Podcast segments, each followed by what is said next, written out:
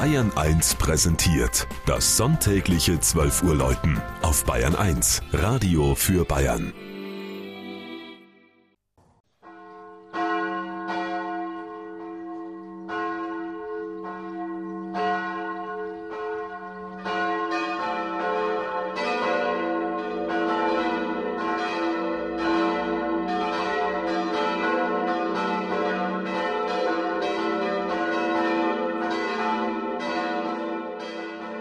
Lengenfeld in Schwaben.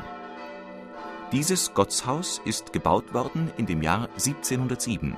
Der Dachstuhl ist aufgerichtet worden im Juni 1707. Dank dieser Rötelin-Schrift im Dachgebälk kann Lengenfeld im Ostallgäu heuer das 300-jährige Bestehen der Pfarrkirche feiern. Die Erbauer hinterließen noch eine Mahnung. Sankt Nikolaus wohnt in diesem Haus. Wer ihn nicht grierst, der mach sich daraus. Die Kirche wurde damals nicht ganz neu gebaut. Im Kern steckt noch mittelalterliches Mauerwerk. Schließlich wurde Lengenfeld bereits im Jahre 1059 erstmals erwähnt. Zum Jubiläum hat die Gemeinde ihr Gotteshaus herausgeputzt und mit 700 Arbeitsstunden auf Hochglanz gebracht.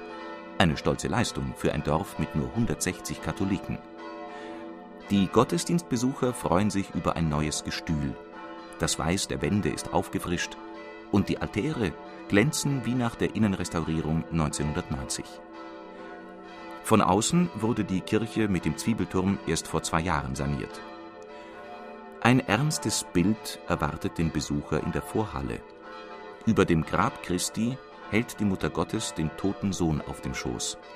Das Vesperbild entstand um 1570. Den Innenraum schmückt eine verspielte Rokoko-Ausstattung Zartfarbiger Stuck mit Rosengirlanden betont den heiteren Eindruck. Über der Kanzel hält Erzengel Michael die Seelenwaage. Der arme Sünder wird mit einem Mühlstein aufgewogen. Der prächtige Hochaltar stammt aus der Martinskirche in Kaufbeuren. Am Tabernakel fällt ein Goldrelief auf, das eine Apothekeneinrichtung mit vielen Schränken und Schubladen zeigt. Ein einleuchtendes Bild für den Tabernakel als Seelenapotheke.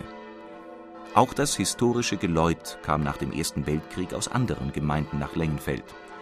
Die Glocken von 1426, 1517 und 1726 ergeben mit der neuen Glocke von 1950 einen harmonischen, feierlichen Klang